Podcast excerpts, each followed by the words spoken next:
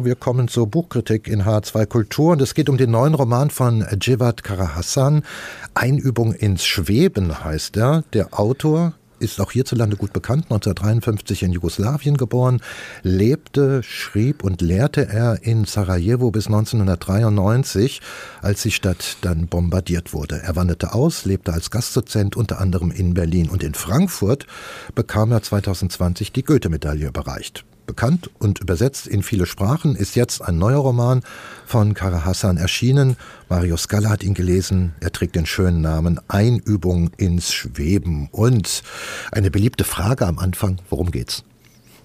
Nun, das geht in die Tage, als Sarajevo belagert und bombardiert wurde, Anfang des Jahres 1992. Der Roman spielt in der Stadt eben als Granaten einschlagen und Scharfschützen auf der Lauer liegen, der Tod ein ständiger Begleiter ist, wobei die politischen Umstände, also die Belagerung der Stadt durch die bosnischen Serben, im Hintergrund bleiben, also welche Interessen, Manöver, militärischen Informationen, das interessiert hier nicht. Karasan möchte wissen, wie diese Extremsituation sich auf einzelne Psychen auswirken, sowohl auf die Bewohner der Stadt, die dort verwurzelt sind seit Generationen, wie eben die der Gäste, die sich zufällig dort aufhalten. Und so hat er sich zwei Hauptcharaktere ausgesucht, ein international bekannter Autor, Peter Hurt, vermutlich ein Brite, Verfasser zahlreicher Bücher und auch ein Mythenforscher und sein in Sarajevo lebender Übersetzer. Und der bekannte Autor möchte eigentlich abreisen, ist doch bereits am Flughafen, entscheidet sich aber spontan doch auszuharren, also eine bewusste Entscheidung, sich dieser Situation der Belagerung, der Bombardierung und der Lebensgefahr auszusetzen. Und dann erzählt der Roman, wie er in diese Familie seines Übersetzers integriert wird und dann irgendwann autonom seine Kreise in der Stadt zieht.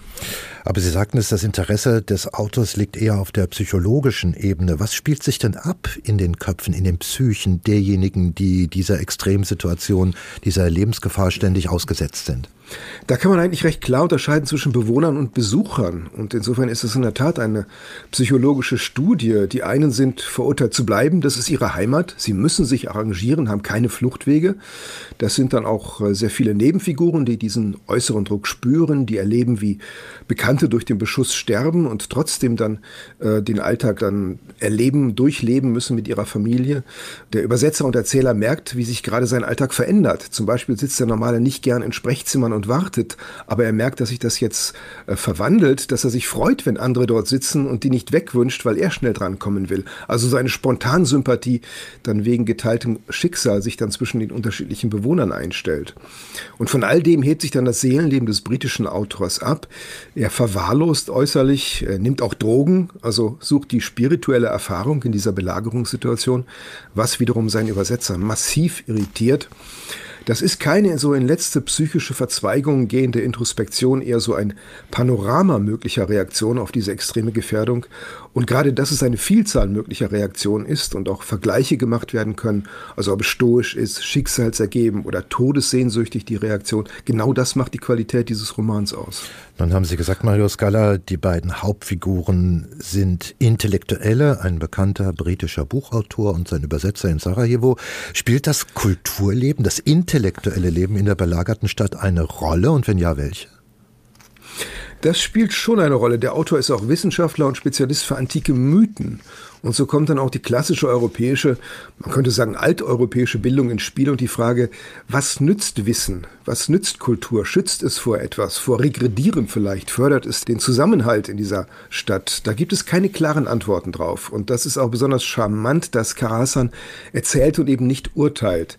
Also wenn der klassisch gebildete Brite Drogen nimmt, und zum ersten Mal in seinem Leben zum Joint greift, ist das nun zynisch? Ist das despektierlich oder verständlich angesichts der Bedrohung? Vielleicht ist es ein Modus neben anderen und das Urteilen eben über andere in solchen Situationen das, was vermessen ist. Also da gibt es keine klaren Antworten. Es gibt dann auch Todesnachrichten aus dem Bekanntenkreis dieser Übersetzerfamilie. Also die alten Gewissheiten sind weg, neue haben sich noch nicht eingestellt.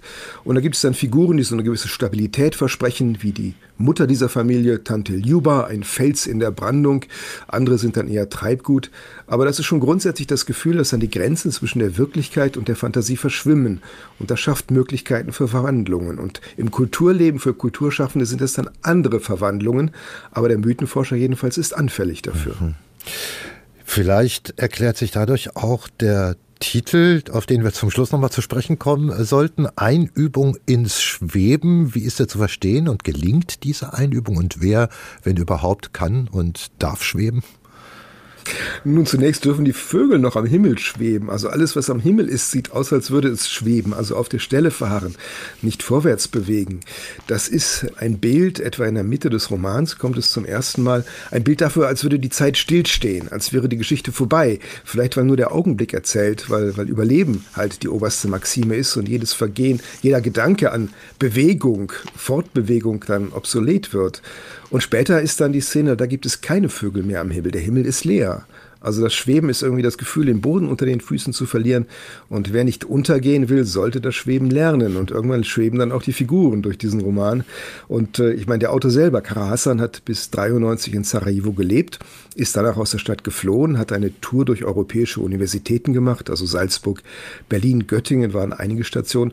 Auch das ist ja eine Verwandlung eines Schriftstellers. Erst war er Jugoslawe, dann war er Bosnier, dann ist er Europäer geworden. Also das ist auch ein Roman darüber, dass durch solch einen Druck in Grenzsituationen biografisch die Karten neu gemischt werden können.